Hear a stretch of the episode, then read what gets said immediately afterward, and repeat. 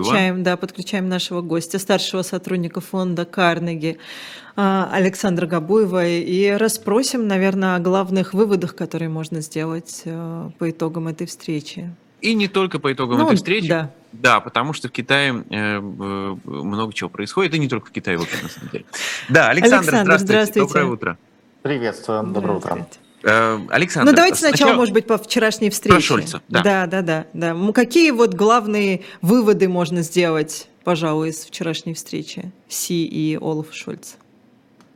Смотрите, э, Шольц пытается играть в такую классическую германскую коммерческую дипломатию. Я поеду в региональное турне, возьму с собой глав всех крупных немецких корпораций, и все будет как по-старому. В Германии у экономики, если очень крупными мазками, два э, столпа. Это дешевые ресурсы из России и огромный и растущий китайский рынок.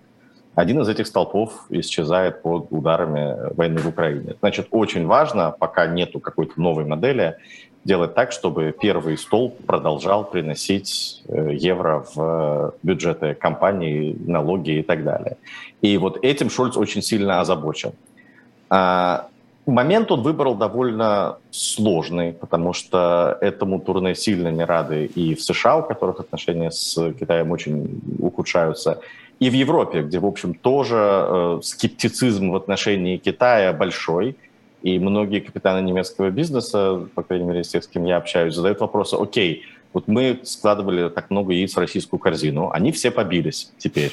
Мы подсчитываем убытки, ну ладно, как бы Россия – это важная история для всех, кто там связан с газом, а, а Китай – это огромная история, и эта корзина тоже, судя по всему, побьется. Может быть, нам попробовать поискать другие корзины. Индия и так далее. Но канцлер Шольц говорит, нет, давайте попробуем сделать так, чтобы в Китае все было хорошо.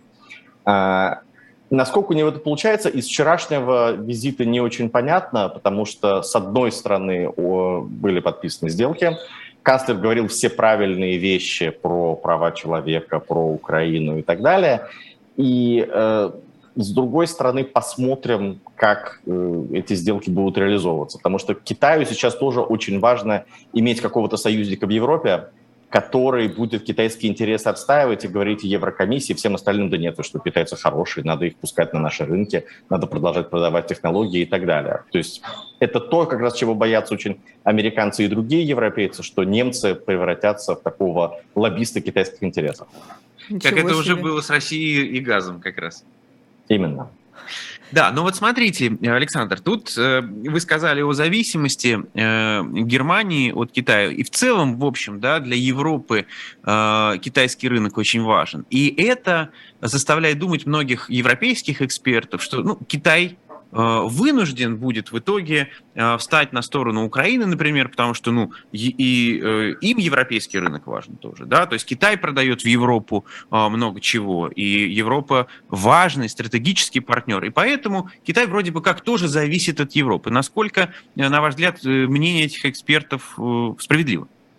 Это взаимная зависимость, но пока Китай не делает ничего, что нарушило бы американские красные линии, а их всего две, это э, исполнение первичных санкций и поставка чего-либо отдаленно напоминающего оружия, боеприпасы и прочие э, вещи для убийства украинцев. Пока Китай этого не делает, в целом э, более серьезного ухудшения нет.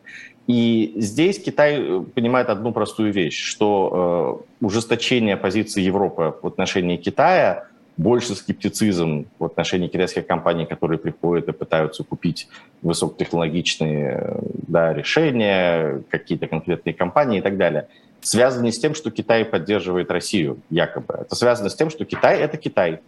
Китай э, большой, Китай э, имеет собственную промышленную политику и политику импортозамещения собственных инноваций, и Китай все больше конкурент.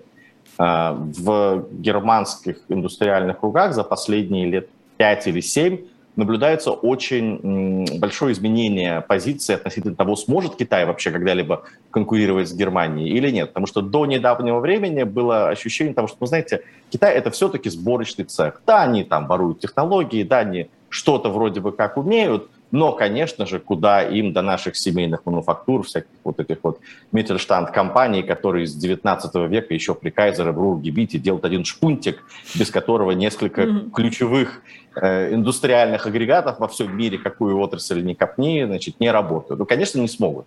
И вот когда китайцы начинают такие товары производить, немецкий бизнес думает, хм, так, что-то что тут не то.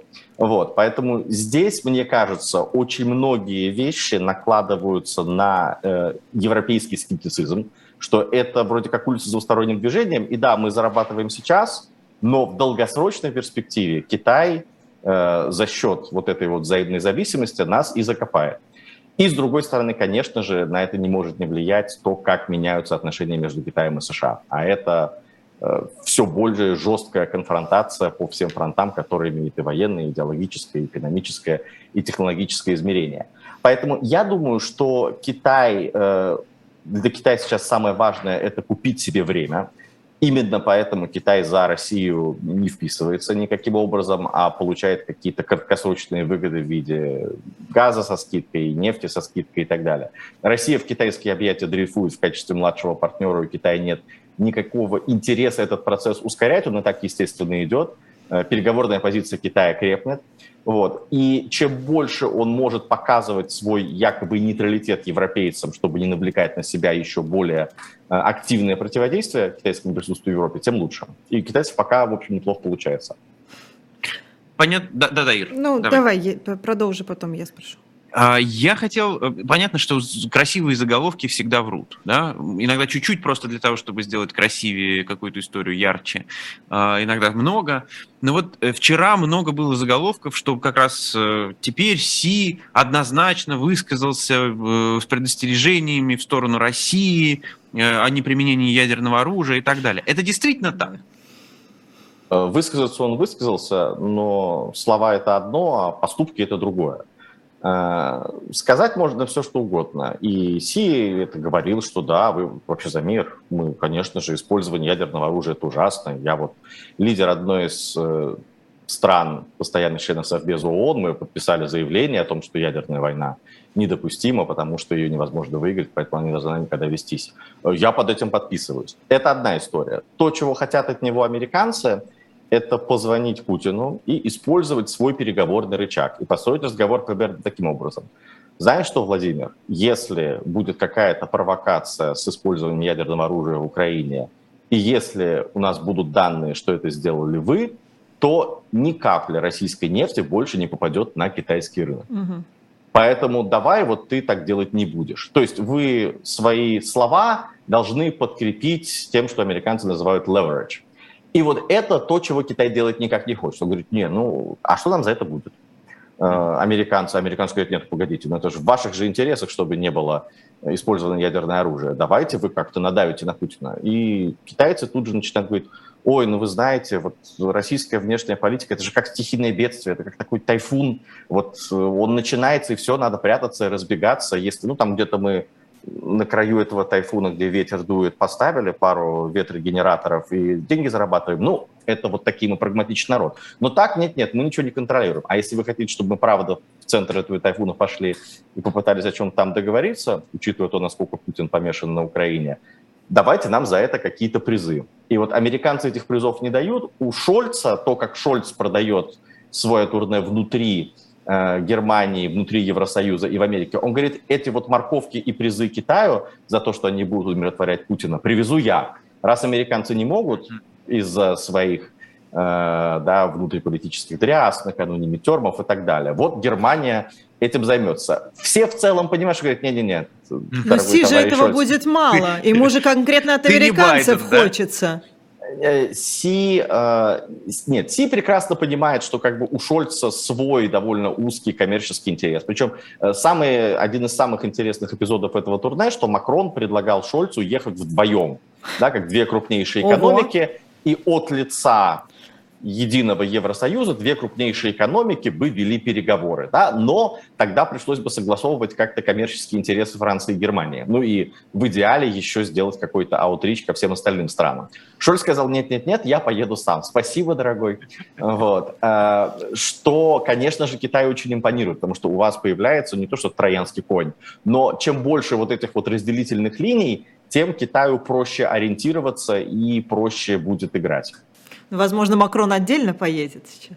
Э, конечно, поедет отдельно, потому что раз поехал Шольц, и теперь это нормализовано, то, конечно же, ехать в любом случае надо, потому что э, китайцам очень выгодно создать ощущение того, что вот двери закрываются, следующая станция полная самодостаточность, и у вас, уважаемые европейцы, есть последний шанс вкачить в подножку этого это уходящего на поклон, я бы локомотива сказала. мировой экономики. И вот скоро у нас будет импортозамещение, но пока что вы можете Э, значит, на очень выгодных условиях к нам зайти. И э, а китайцы очень, на самом деле, умно делают, потому что долгое время в стратегических отраслях можно было создавать э, предприятия только вместе с китайскими партнерами, да, в виде совместных э, предприятий, где там, у них обычно контроль. Э, несколько лет назад китайцы пустили э, БАСФ, да, немецкого гиганта э, нефти, газа, химии угу. э, к себе. Разрешили им строить э, огромный завод э, нефтехимический в провинции Гуандун на 10 миллиардов долларов. Абсолютно без партнеров. Э, да, без китайских. То есть целиком чисто ваша история. Ну, в результате компания БАС какое-то время ходила и по Евросоюзу, и по Германии, и говорила, вы знаете, вот когда все гонят бочку на китайцев, что с ними невозможно работать, это не так. Просто надо уметь работать. Вот мы умеем, мы поехали, договорились и так далее. Поэтому, когда вот вы не пускаете китайцев куда-то внутрь, э, это не очень умно. Китайцы в эти игры играют великолепно. Э, вот американцам как раз сейчас очень важно закрыть все вот эти вот лазейки, и чтобы все были э, с неким единым скриптом. Но, как мы видим, не получается, потому что мир катится в рецессию, и если у вас больше нет доступа к дешевому российскому сырью, все-таки как-то локомотив экономики должен работать. А какие плюшки э, Китай хочет от США получить? Это все с Тайванем связано или, или что-то еще? Эм, с, Тайв... Значит, с США история такая, что китайцы до э, прихода Байдена думали, что, ну да, отношения как-то ухудшаются, да, мы конкурируем, конечно же. Трамп, мне кажется, делал все, чтобы ухудшить. Э, Трамп воспринимался китайцами как некая операция. То есть, да, долгосрочно отношения портятся, но, наверное, мы сможем найти способ, как мы будем мирно сосуществовать, mm-hmm. где-то там конкурируя, где-то сотрудничая, но в целом это будет более-менее платный, плавный, понятный переход, потому что мы будем региональным гегемоном у себя в Восточной Азии, США будут гегемоном у себя там, значит, на той стороне Тихого океана, где-то в этом все будет Европа, все будет существовать более-менее нормально. А, после прихода Трампа они думают, так, ну это конкретный человек и конкретная группа лиц. Сейчас придет Байден, все, может быть, нормализуется. А Байден приходит, и ничего не нормализовывается. Байден приходит и делает политику Трампа просто гораздо более осмысленной, стратегической. Вот э, те ограничения по экспорту технологий, которые были приняты 9 октября, это, в общем, довольно большой удар, особенно когда э, американцы начнут закрывать лазейки для обхода э, этих ограничений. И китайцы для себя делают простой вывод. Все, в Америке двухпартийный консенсус, который считает, что Китай – это главный соперник. Китайцы не так уж не правы. А, они нас боятся, они сами находятся в состоянии заката своей гегемонии, и именно поэтому нас, как будущего следующего гегемона или как самого сильного конкурента, они пытаются бить на взлете.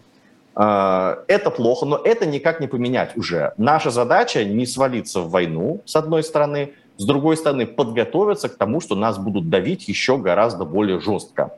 Поэтому нам нужно купить время всеми доступными способами. Mm-hmm. Вот э, можно купить время тем, что мы Путину не поставляем оружие и не нарушаем санкции. Окей, okay, fine.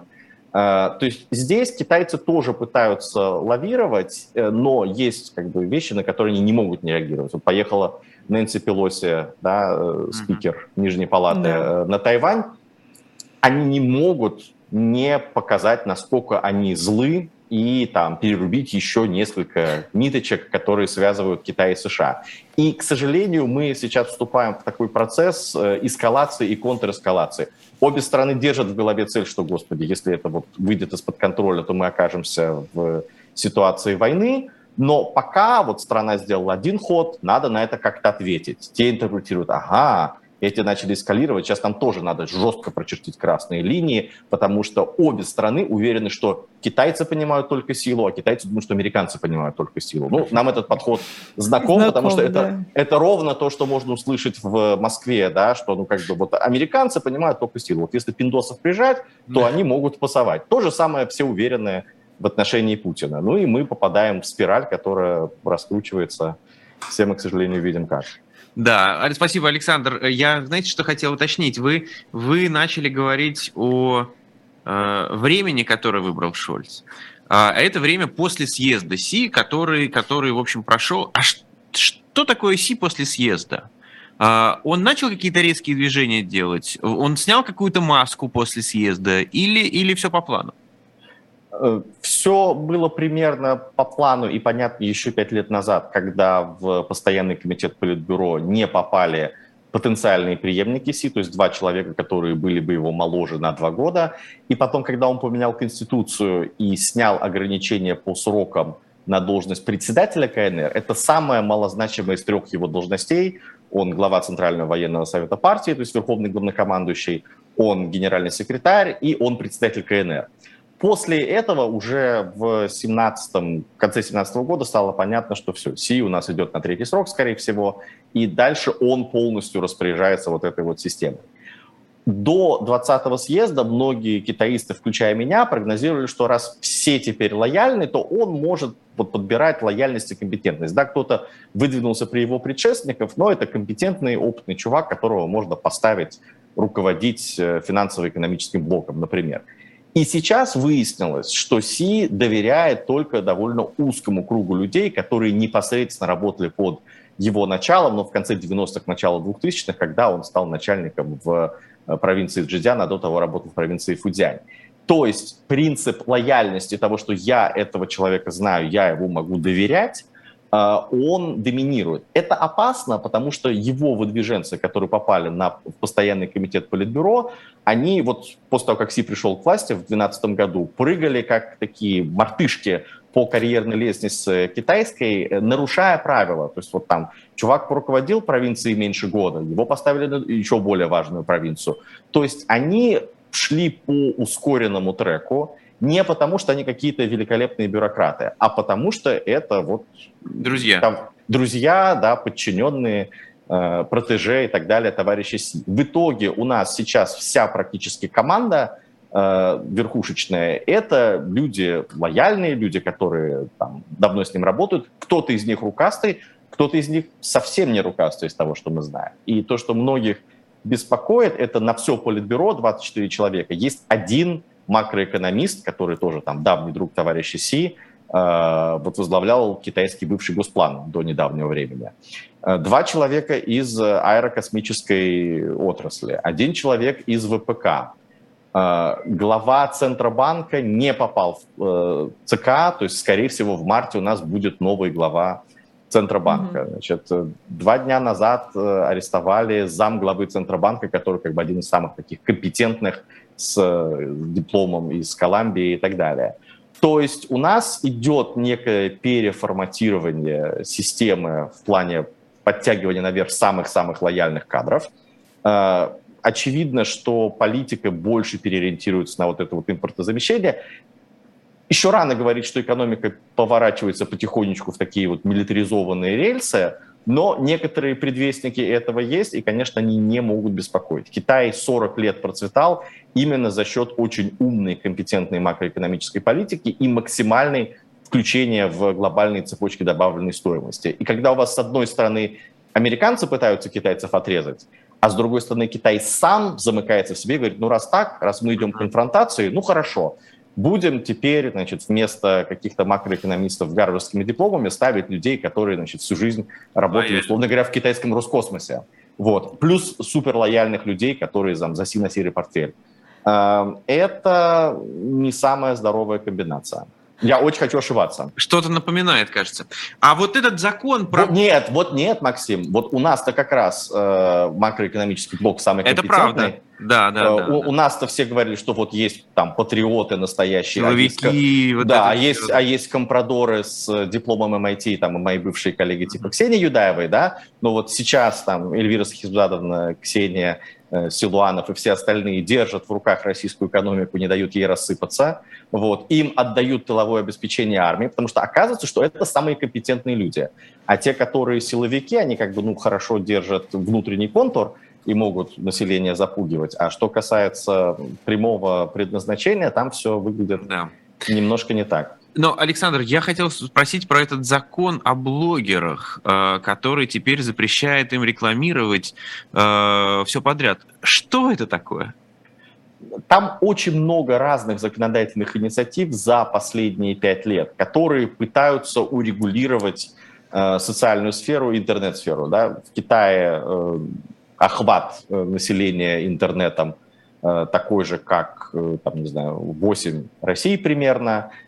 Все в мобильном интернете, у всех есть девайсы, все значит, живут внутри этих закрытых экосистем. И понятно, что это огромная денежная индустрия, которая в чем-то способствует расслоению. А для Си сейчас вот его социальная политика, его внешняя политика такая более правая, националистическая, а его социальная политика как раз довольно левая. То есть его главная сейчас задача – это перераспределение доходов и э, выравнивание тех перекосов, которые возникли во время реформ. То есть у вас бурный рост породил, что все лодки поднимались, у некоторых лодки поднимались гораздо быстрее. И вот всякие люди, которые ведут блоги в интернете, на этом зарабатывают и так далее, это та верхушка среднего класса, включая там креативный класс и так далее, которая низшие слои немножко раздражает, и их надо подстричь и передать деньги народонаселению. Он в это во все сам верит, Э, и он считает, что это некое разминирование тикающей бомбы под устойчивостью китайской компартии. Э, Отчасти он прав, конечно же, потому что Китай страна с э, невероятным неравенством. Но, с другой стороны, есть риск того, что э, подобные регулятивные меры уберут самый важный элемент китайского экономического чуда – это высвобождение предприимчивости, да, вот, коммерческой энергии и жилки китайского народа, которая очень даже явно представлена. Вот. Если все это дело зарегулируют, то, конечно, многие отрасли могут, ну, вот, так же, как э, образование да, онлайн, которое было отрегулировано полтора года назад, очень жестким способом. Вот здесь примерно похожие штуки. Можно? Или у тебя ты Про хочешь зерновую начать? сделку я хотел Ну, успеть. давай, спроси. Да? Давай. А, Александр, если можно, просто э, насколько заметно э, было вот это движение э, России по выходу из зерновой сделки, а потом по возвращению, насколько это вообще имело для зерновой сделки значение? Мне кажется, это имело довольно большое значение, потому что у России не то чтобы прям сильно много инструментов, кроме жестких силовых, ее э, сорвать, с одной стороны, но с другой стороны, выход России, грозные заявления и так далее ведут к тому, что рынок перестает заключать сделки с э, украинскими контрагентами. То есть вроде как технически вы все можете делать, да, и для этого российское участие не обязательно супер нужно, с одной стороны. С другой стороны, если есть какой-то риск того, что россияне будут блокировать вывод этих судов, там, не дай бог по ним стрелять и так далее, конечно же, все эти риски э, стараются хеджировать. И здесь, еще начиная с путинского выступления на ВЭФе в начале сентября, стало понятно, что Россия многим недовольна, ну, причем как вот это вот э, само э, утверждение, что якобы российские там суда и украинские суда не идут в страны беднейшие, а они попадают значит, в только богатые страны, которые вот этим цинично пользуются. А, Отчасти это так, хотя не с теми цифрами, о которых говорит Путин. С другой стороны, это же глобальный рынок. То есть если у вас что-то куда-то потекло и просто увеличились поставки, это значит, что в другом месте этого стало больше и стало вам более доступно. Поэтому, ну, не знаю, я думаю, что Владимир Владимирович все-таки прикидывается, и что он совсем не понимает, как работают мировые рынки с commodities. Но, тем не менее. Э, И самое, конечно, интересное, это то, как все быстро разрешилось, и как э, Турция смогла применить те рычаги, которые у нее есть, и в одностороннем практически порядке за несколько дней развернуть э, позицию Кремля. То есть Кремль вроде как погрозил этим инструментом, но никаких э, выводов, то есть никаких для себя бенефитов не получил, потому что то, что мы знаем о гарантиях украинской страны, это, ну, со слов Эрдогана что-то. Э, Украина это не подтверждала, она по-прежнему считает, что все российские военные объекты в Крыму легитимная цель. И, к сожалению, э, там есть э, опасный немножко момент, потому что я вижу много чиновников и экспертов на Западе и в других странах, которые говорят, на самом деле у России красных линий особо нет, если как следует подавить, вот как Эрдоган молодец сделал, то Россия продавливается. И это переносится с зерновой сделки на там... Ну вот можно наносить удары угу. по Крыму, там, почему? Потому что на самом деле этих красных линий нет. Вот генерал Залужный придет в Джанкой, постучится в ворота, тук-тук, вот, и россияне спокоятся и спокойно из Крыма отъедут. Да? Ну, это такая вот совсем радикальная интерпретация. Это очень опасно, потому что Россия по красным линиям все больше сдвигается, но я не думаю, что в России нет красных линий. И, к сожалению, вот этот вот переход от того, что Россия поддается, поддается, поддается, а потом начинается эскалация, он может быть очень резким, но, вот, к сожалению, ракетные удары по гражданской инфраструктуре в Украине – это хороший пример того, как это может выглядеть. Две минуты у нас с тобой, э, у нас еще есть, да, Максим, вроде да. бы, до. А, знаете, я совсем про другое хотела, ну, то есть, понятно, что политические аспекты, но я вас хотела спросить про Казахстан. А, как вообще, вот, можно ли сказать, что как-то изменились после 24 февраля отношения Китая с Казахстаном, тем более на фоне всяких ярких высказываний Казахстана против Путина, если так можно сказать, что они высказываются против Путина?